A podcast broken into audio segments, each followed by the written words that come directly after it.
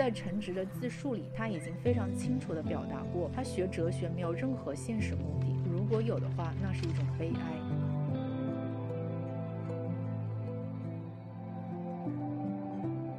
人生而为人，对这个世界有好奇心，想明白人是怎么回事，这就涉及到哲学，这和身份地位都无关。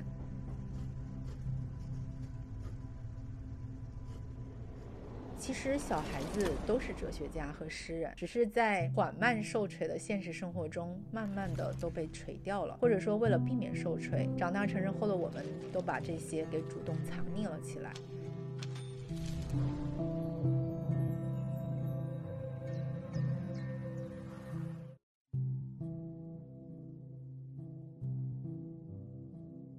你好，欢迎收听自由落体，我是款款。上周腾讯旗下的谷雨实验室发了一篇推文，标题是一个农民工思考海德格尔是再正常不过的事。看完之后呢，我非常的感慨。是那种可以让性别、地域、教育还有工作等等背景差异全都化为乌有的感同身受。这篇推文还挺火的，也引发了很多的讨论，因为它折射出了囊括个人、社会、阶层、机制等等在内的诸多面相。而如果你有读到过，相信也一定会跟我一样找到与你相通的那一面或者多面。这篇报道的主人公用的是化名陈直，他是一名三十一岁的农民工。这篇推文在开头的导语里就提到，今年八月，陈直完成了人生中的一个 ambition，那就是翻译了理查德·波尔特的《海德格尔导论》。ambition 应该是引用的陈直的原话，因为在后面的正文字数里也夹杂了许多的英文单词。我知道很多人其实都特别反感中英交杂的表达，觉得这是在炫耀。那作为英语专业的学生，我曾经也对这点是尤其反感的。因为我觉得这种不中不洋的表达，既是不够彻底的思维转换，又是对两种语言纯粹性的冒犯。而在大学毕业后的第二年，我进入了一家外企，是的，就像一只羊进入了狼群，整个工作环境就是中英混用的。而且那个时候我还特别注意坚守自己的阵地，在日常跟中国同事的沟通中，几乎是有点为了某种仪式而刻意为之的保持着中文的完整性。但是呢，可以想见。作为主流中的异类，这种坚持是并没有能够持续很久，然后我就半推半就的投降了。后来我也非常严肃地反思过这个问题，得出的答案是，除了同事的影响，最关键的还是在于我自己的下意识。因为我当时的工作环境就是双语交杂的，在这种情况下，你是很难保证语言表达的单一性和纯粹性的。尤其当邮件往来、工作资料百分之九十以上都是英文的时候，就势必会入侵到日常的交流里，阻断你的中文记忆。然后在中文思维短路的时候，就很容易切换到常用的英语词汇库，蹦出几个英文单词，甚至是句子。而且工作中有很多的术语是没有，或者说很难去找到一个精准的中文替代词，或者说即使找到了替代，用中文说出来也会觉得嗯怪怪的。另外还有一个很重要的原因就是。像使命、雄心、激情、热望、诺言这些宏大的、郑重其事的词语，在日常沟通中说出来也会让人感觉怪怪的。英语或者说任何一种外语，都是能够通过陌生化来消解这种羞耻感的。那我想陈直也是一样的，工厂里的流水线作业已经让他无暇思考，处于一种沉默的半机械化状态。而他全部的空闲时间呢，又都奉献给了原版的哲学书籍。那为什么非得读原著呢？因为他觉得，当哲学术语被翻译成另外一种语言，往往会变得生硬，于是意识到需要去读原版的书。关于这一点，我也深以为然。因为哪怕是读翻译的通俗小说，很多时候也会因为看到一些奇怪的表达，而对情节发展或者说人物的状态感到疑惑不解。等翻到原文的时候，才恍然大悟。在美国导演贾木许2016年的电影《帕特森》里，也有一个关于诗歌译文的精妙表达。台词是这么说的：“读翻译的诗歌，就像穿着雨衣洗澡。”对，就是这种雾里看花，隔着一层什么的感觉。刚好说到这部电影，也非常推荐你去找来看一看。电影的男主角的境遇和状态，其实是跟陈直有点类似的。呃，电影的主人公是一名公交车司机，而他最大的爱好就是写诗。他也几乎把全部的休息时间都用来写诗，而且尽管他的妻子一再的鼓励他，他却从来没有想过要去出版这些诗，他只是喜欢而已。那说回到翻译的精准性，作为一种文学题材，诗歌的翻译其实也是一种创作，而且有的译文甚至是要比原文更美的。但说到哲学这类需要精准表达的理论知识，还是阅读原文更为有益。而陈直的英文自学全靠看词典背单词，并且是直接从最难的 GRE 和托福开始背。死记硬背两年以后呢，他就能够看懂英文原著了。而且他还说，翻译的时候遇到不会的单词就去查词典，也没觉得什么难的。真正难的是没有时间。他的这份毅力、恒心以及学习的能力，真的是非常的令人钦佩。我看到评论区也有人感慨说，这份意志力还有学习力，就是做学术研究的材料。但很可惜，他在2008年，也就是大二的那一年，就从大学退学了，然后开始了工厂里的打工生涯。他读的是一所二本大学，退学的原因是太沉迷于哲学，而他所读的专业是数学。那刚看到他的专业的时候，我其实是非常的好奇，也很诧异的，因为感觉数学也是相对冷门或者说不那么实用的专业吧，所以很好奇他当时是怎么选报的。后来再看到他说，从小学到初中，他都是年级的第一或者前几名，而且经常被老师推荐去参加县城里的数学竞赛的时候。我就有一点理解了，嗯，其实不是他选择了数学，而是数学选择了他。尤其对于一个出身农村、父母都是农民的高中生来说，面对高考的志愿填报，肯定是迷茫又无助的。某种意义上来说，高考以后的志愿填报，包括学校和专业的选择，其实是比高考分数更为关键，也更能够影响你的一生的。那都说高考是现有制度下最为公平的一种人才选拔的形式，就分数来说，的确没有错。但从志愿填报开始，因为家庭背景和父母学识的不同而造就的视野和知识上的巨大的鸿沟，其实就已经开始发挥作用了。如果说陈直能够早点接触到哲学，如果他的父母或者说当时有一个老师能够为他关于最本质的东西的苦苦求索提供哪怕是一星半点的解惑或者引导，他可能都会走上跟今天截然不同的道路。在那篇推文的评论区里，也有一位读者提供了一种更为美好的假设。他说：“可能陈直只是被上帝抛到了不合适的地方吧。如果他生在富贵之家，可能他这个样子会招很多女孩子的喜欢。”如果他家境富裕，父子充满爱和尊重，那么他可能很早就找到了自己的方向。这番假设真的是如此的美好，而对应到现实又是如此的残酷。这位读者想必也意识到了这一点，所以他紧接着说：“在这个世界上，任何一个人都没有资格去嘲笑另外一个人，无论他们显得多么的格格不入和不合时宜。毕竟我们看着正常，也只是走了大多数按部就班的路罢了。”人都有自己的命数吧，希望大家都能过得好。那在这篇推文的评论区，我还看到了很多类似的温柔和善意。我想，正是因为陈直和他的故事戳中了大家的柔软之处，所以才引导出了如此之多的温柔。而我被戳中的第一个点，也是近年来被讨论得很火热的三个相互关联的关键词，那就是小镇做题家、寒门贵子和阶层跃升。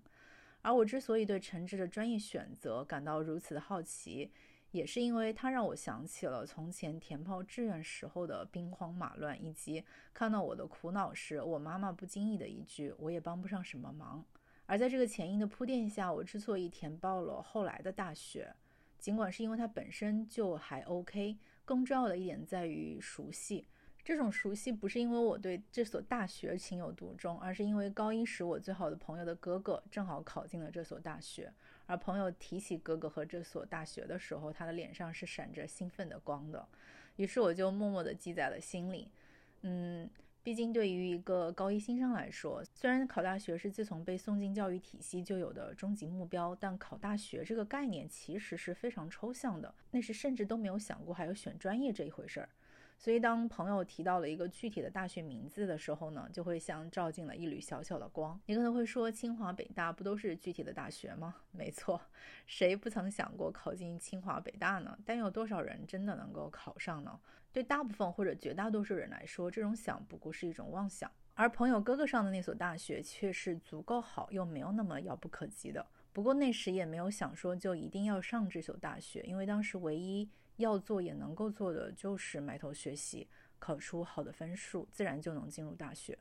只是等到填报志愿的时候，从未见过的海量选择，反而会让毫无准备的你感到无所适从，就像走入无边的黑暗。于是，曾经那一缕小小的光就又亮了起来。后来，在一代宗师里看到的那句经典台词“念念不忘，必有回响”，感觉也是某种奇妙的命运共振吧。而我之所以填报英语专业，最初的原因也跟陈直一样，就是熟悉且擅长。但跟它不一样的地方在于，我对英语是感兴趣的，其实当时也想过像市场营销啊、工商管理这些那个时候比较热门而且实用的专业。而且因为小的时候看了太多的 TVB 律政剧，比如《一号皇庭》啊之类的，所以对法律也很感兴趣。另外呢，也想过心理学，但经过一番综合的考量，最后还是选择了英语。我现在还记得这番考量的结论，就是英语是一个工具，一座桥梁，它能帮助我推开很多扇门。你也许会很好奇，为什么会记得这么清楚呢？因为进入大学之后，我才发现，几乎同系的所有同学都是被调剂到英语专业的。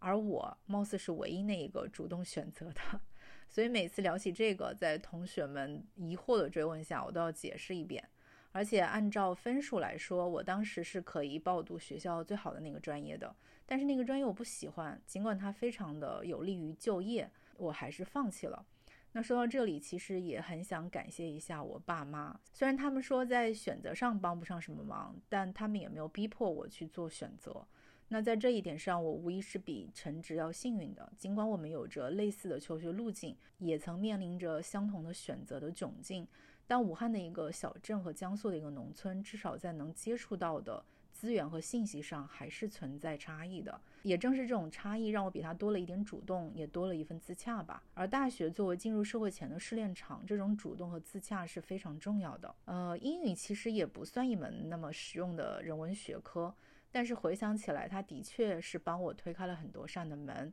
其中最重要的一扇就是电影。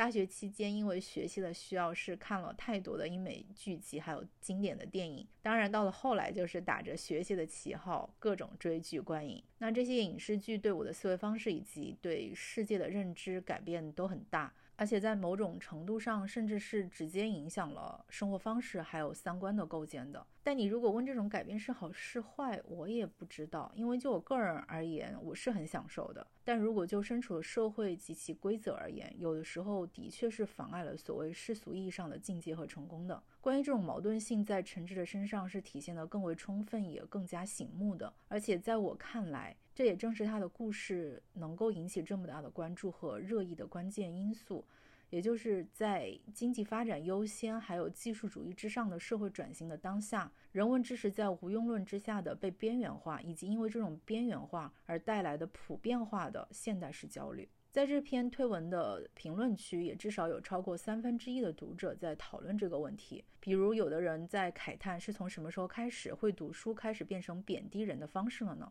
也有人在追问，读书这种事竟然给人一种羞耻感和不切实际的漂浮感，才是我们应该反思的。还有的人指出，恰恰是哲学、文学、美学这些无用的研究和不功利的学科，让我们得以保持清醒，认识到人之为人的重要和乐趣。而在陈直的自述里，他说，哲学是他的 passion，是 commitment。因为这能帮他走出无意义感。他说这两个词翻译成中文就是激情和使命感。可能使命感过于强烈，那么把 commitment 翻译为承诺和许诺也可以。但是呢，他又觉得承诺和许诺的分量太轻了。但是这份满意的热爱，他又没有人可以倾诉。一是因为自身的个性以及家庭暴力造成的内向的性格，最重要的是因为他觉得作为农民工跟人聊哲学实在太另类了。用陈直自己的话来说，就是别人可能会嘲笑我，所以更愿意把它藏起来。于是他就默默地过起了双重生活。在工厂里干完机械化的工作，就跑到公共图书馆里看书做翻译。但就像之前因为沉迷哲学让他从大学辍学一样，研究哲学所带来的精神上的富足，并没有能够改善他的现实境况，反而是部分攫取了他作为打工人的赚钱的能力和升迁的机会。因为为了保持学习和翻译的进度，他是不得不经常请假，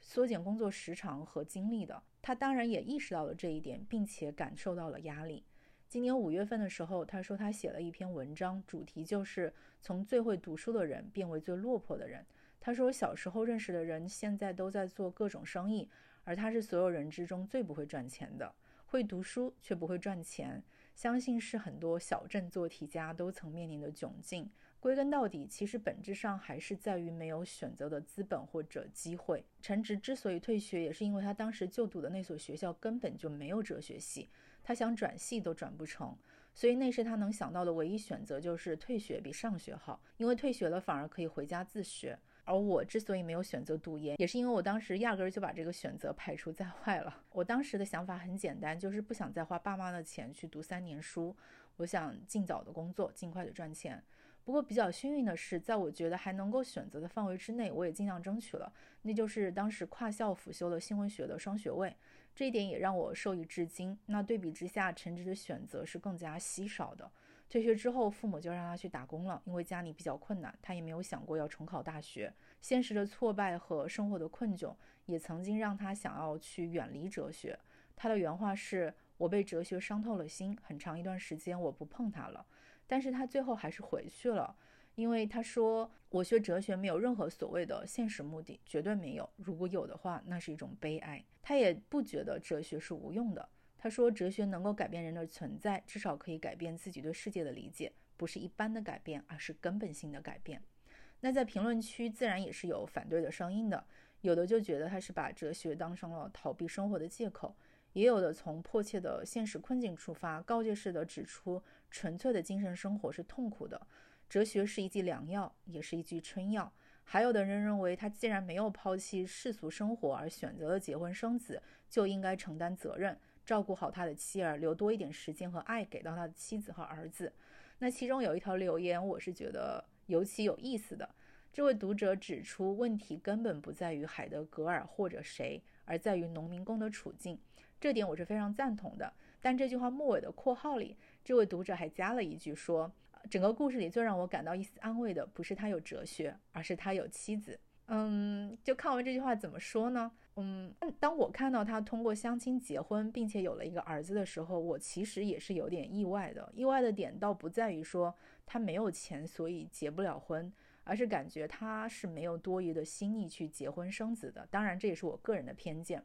嗯。不过，关于哲学的慰藉比不上娶妻生子的慰藉的这种看法，我觉得正是因为这类报道还不够多，同时也反向印证了这篇非虚构写作存在的意义和价值吧。那刚好说到这里，我也想驳斥一下，就是在古语的这篇推文发布两天之后，澎湃新闻也发表了一篇评论文章里的一些观点。这篇评论文章的标题是“为什么不承认一个农民工思考海德格尔是太不正常的事”。我再重复一遍它的标题：“为什么不承认一个农民工思考海德格尔是太不正常的事？”没错，他正好否定了孤玉的标题以及它的核心立场。这篇评论文章的主要观点是将农民工与海德格尔并置，并且冠以正常之名。会让农民工的劳动价值以及劳动分工背后的社会分化机制被迎合主流意识形态的知识权威的神圣光环所遮蔽，因此必须重视，并且在媒体话语舆论中重塑劳动者所创造的劳动文化和各类劳动中所包含的知识，因为对劳动者文化和知识的忽视才是一个更为根源性的问题。而这篇评论文章的核心论据是，哲学的系统训练是需要闲暇的。因而，历史上的哲学家大部分都是具有充足闲暇时间来进行研究劳动的中上层精英。这种精英属性也延贯到了当下，尤其在高扬现代科学理性和技术至上主义的社会土壤中，被视为无用的哲学训练，更成为有闲阶层标识身份和将底层区隔开来的一种文化资本。所以在农民工思考海德格尔的媒体传播当中，只会让人们看到阶层的凝视。那这段话呢，非常的绕。如果用一句简单的话来概括，就是作者认为哲学是属于精英的文化，是特定阶层的身份象征和文化符号，是对改变底层的物质贫乏不利而且有害的。那么解决办法是什么呢？作者也给出了答案，那就是工人阶级也可以形成自己的文化，而且这是属于劳动者的内在修养和德性，往往比中产所主张的阅读海德格尔要管用得多。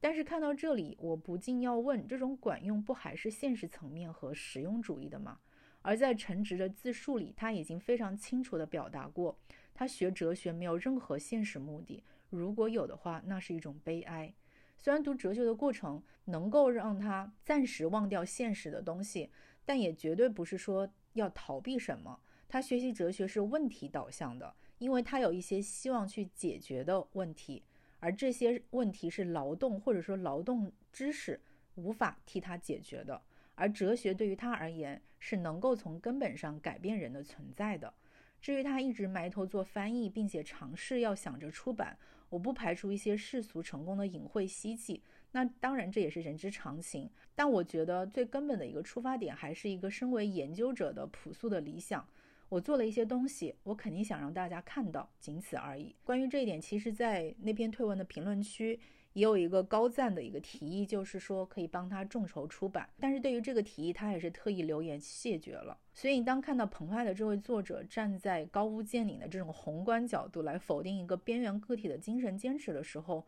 我是非常气恼又非常失望的。而在这篇评论文章里，嗯，作者还通过将北大学生养猪被嘲笑与农民工读哲学被追捧的舆论对比，发出了一个诘问：就是为什么我们要求一个农民工以认同上位者的方式去打破文化区隔，却忌惮反方向的实践呢？为此，作者还特意两次套用了原文的标题，一次套用是说养猪对一个知识分子来说再正常不过，另一个套用是一个农民工不思考海德格尔是不正常的事。嗯，前面的这一句先不说它的逻辑问题，后面的这一句难道不是把已经被自己所在的群体边缘化的陈直进一步推向了它的对立面吗？我也承认，将农民工和海德格尔并置的叙事的确是有利于传播的，但它是不是一种为了博眼球而故意为之的叙事策略？先不说，这种因为农民工与海德格尔并置的稀缺性而带来的奇观，不正是残酷的现实吗？正因为如此，才需要媒体的关注和报道去推进问题的解决。而这位作者能做出这样的一种解读，是不是也是因为他的精英本位的思想在作祟呢？就我个人而言，从原文的标题里看到的核心表达是平等，知识的平等。而评论文章的作者一上来就给知识戴上了这种阶层的镣铐，并且按阶级来将知识进行分装的存储，只有特定的阶层才能领取到特定的知识的这样的一种想法，我真的是没有办法苟同。而且与此同时，这位作者还善解人意地指出说。在现有的文化资源不平等的状况难以得到立刻改观的情况下，要求劳动者拒绝精英阶层所生产的知识文化，和要求他们拒绝改善自身的处境，同样是匪夷所思的。但问题的关键是，为什么要拒绝呢？为什么要通过拒绝来筑墙呢？文化不就是为了流通来增进彼此的理解的吗？那给知识进行这种划分门第才是大错特错吧？我非常同意这篇评论文章的作者所说的，劳动者也应该建立自己的文化。但是，难道劳动者就只能享有劳动者的知识吗？这种思维本身不就是带着阶层固化、知识固化的狭隘的偏见吗？更何况，哲学思考是人之为人的一种基本吧？我觉得，也是从每一个人出生起就天生自带的。嗯，就是你可以想象一下，谁没有思考过我为什么存在，以及我该如何存在呢？又或者说，就像去年六月份给东莞图书馆留言的湖北农民工吴桂春一样，他十七年的打工生涯有十二年都会去图书馆里头看书，因为他觉得书能迷你，对人百益无一害。想起这些年的生活，他觉得最好的地方就是图书馆。陈直也说，他一共去过五个地方打工，每去一个城市，他都会先找到当地的图书馆。北京是他去过的最远的打工的地方，而他之所以大老远的跑过去，就是因为国家图书馆是国内最大的图书馆，他一定要去看一看。而在深圳打工的时候，每周一天的休息日里，他就会去龙华的文化艺术中心做翻译，看书则会去附近的清湖劳务工图书室。他还说，一些附近打工的人都会去那里看书。所以，与其质疑农民工是否有看海德格尔的必要性和普适性，还不如多号召政府有关的部门能够在城镇。以及乡村开设更多的公共图书馆，或者说文化中心，让不管哪个年龄、哪个阶层的人，在想要学习知识，或者仅仅只是获得知识所带来的闲暇的时候，都能够有均等的机会和便利去获取知识。现实生活考量当然是没有错的，但更需要社会和政府来推动这种教育的普及性，让知识也在各个圈层之间能够流动起来，而不是固步自封。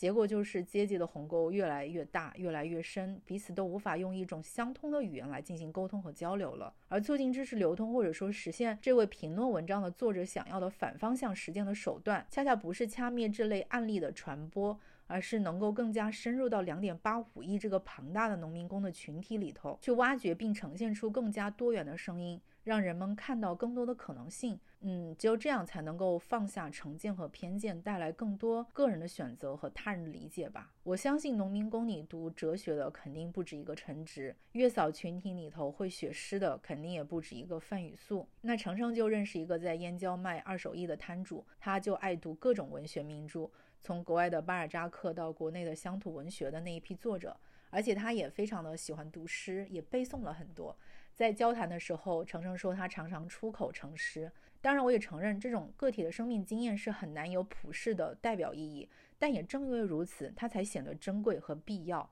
而澎湃新闻的那位作者的担心，我觉得，嗯，是有点多余的吧。人们并不会因为对一位农民工阅读海德格尔的赞扬，而陷入到对大多数并不阅读哲学理论的农民工的漠视乃至歧视中去。至少在原推文的那么多条的评论里，我是没有看到类似的留言的。因为在当下的环境里，只有陈直这样一个读海德格尔的农民工就已经非常非常的艰难了。而且，为什么个体经验就一定要服务于公共议题和群体福祉呢？这难道不也是一种集体性的压迫吗？就像之前提到的，最重要的还是呈现一种可能，提供更多的选择。比如，也曾经引起广泛讨论的刘小样和苏阿姨，他们两人出走对于广大的家庭主妇来说是没有实践意义的。而且，刘小样也最终回归了家庭，但他们的行为本身所带来的样本意义无疑是巨大的。直到今天，还有好多人把苏阿姨的视频账号当成了树洞，然后在评论区发出各种逃家的呐喊。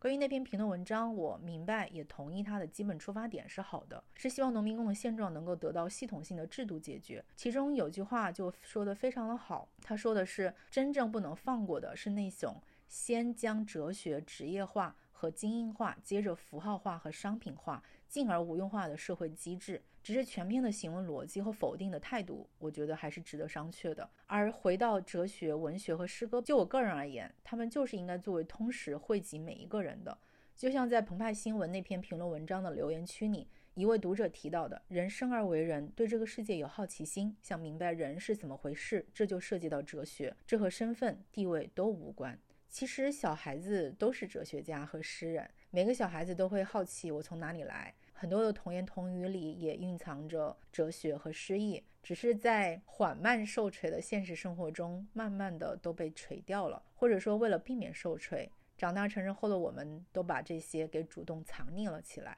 就像当你小时候非常诚挚的询问父母。我是从哪里来的呀？得到答案往往是从垃圾堆里捡来的，然后就因为这个陷入到随时都会被丢掉的阴影里，而努力表现的乖巧和懂事。那说到这里，也突然想到古语推文下的一条留言，嗯，这位读者觉得陈直读海德格尔太早了一点，而且他对于拿文凭找长期饭碗这个事情失去兴趣或者说激情也太早了一点。但其实这两者都不是太早了。在我看来是太晚了，因为我们从小就缺失这方面的教育和引导，所以才容易在突然遭遇这些问题的时候陷入到迷茫和自我的纠结之中。不管怎样，我觉得至少古语那篇推文下的各种留言，对于陈直这样一个一直在孤独前行的个人来说，是有着巨大的意义的。其中有一条留言的建议就非常的具体，这位读者建议陈直出国读哲学本科。欧洲的国家本科都很多不要钱，而陈直的情况，生活费也可以申请奖学金，也可以在国外打临时工，是够生活的。而且这位读者还具体推荐到了，比如说奥斯陆大学、鲁汶大学。另外，他还只是说希望陈直能够不要再执着于翻译了，能够去做一些可以增加自己机会的事情。这个建议其实非常的好，虽然陈直不一定能够执行这个建议，但至少让他知道了他还有这样一条路可以选择。而不至于像当初那样茫然的读了数学系，然后又茫然的退学，然后让人生一直的下坠。今年以来，我其实也一直在想，就是如果当初我能够早点遇见电影，早点知道还有电影学院，的确，我之前是不知道电影学院的，早点知道还有像戴锦华教授这样专门从事电影研究的学者，我的人生是不是就会跟今天完全不一样，会更加的丰盈，也更加的快乐呢？可惜的是，没有如果，对吧？而幸运的是，热爱永远都不晚。而且现在我还做起了播客，做播客的这段时间，也是自高中毕业以来我最刻苦学习的一段时间了，很累，但是也很开心。虽然跟陈直一样，也没有什么名利上的收获，但就是很开心。当然，身处现实生活之中。就像陈直曾经因为陷入到会读书却不会赚钱的困惑之中，并且因此而差点远离了哲学一样，我偶尔也会冒出退缩和逃避的想法。就是说，我在工作之余还花这么多的时间和精力写这些东西，做这个播客，是否是徒劳又无用的呢？而且，一个非常残酷又显而易见的事实是，流量已经被自媒体圈的上层阶级给瓜分掉了。那么，按照澎湃那篇评论文章的务实的思路，那就要干脆放弃吧，别再入局了，不如把时间和精力投入到能够为升职加薪铺路的人际关系的经营啊，或者是工作技能的提升上。但这样想完之后，我又会因为想到了下一个选题而开心不已。在谷雨那篇推文的评论区，还有一条留言也是深深的击中了我，嗯，让我仿佛回到了大学刚毕业的那段日子。这条留言是这么说的。为了跟上并适应这个社会的节奏，我杀死了如同他一样的另一个自己。这里的他指的是陈直，就像前面提到的“念念不忘，必有回响”。我对这句话有一种回响般的感触，因为刚毕业的那一年，这就是我最真实也最深切的感受。那段时间，我曾经跟一位同学频繁的煲电话粥，而且我还清楚的记得，其中有一次，我我也说过一句类似的话。我说的是，我觉得有部分的自己已经死掉了。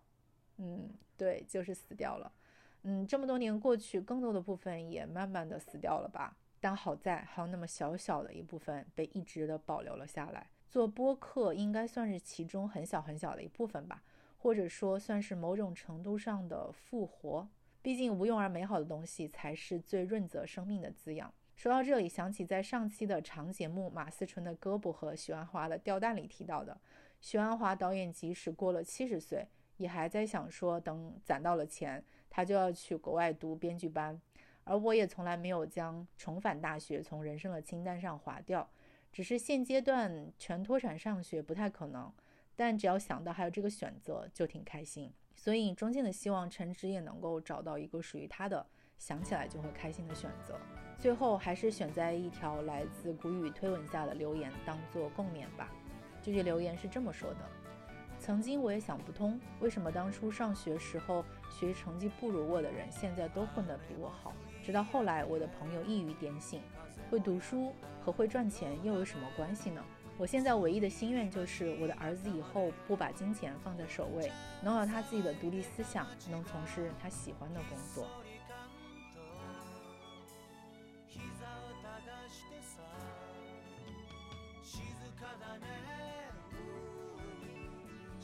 cada neve.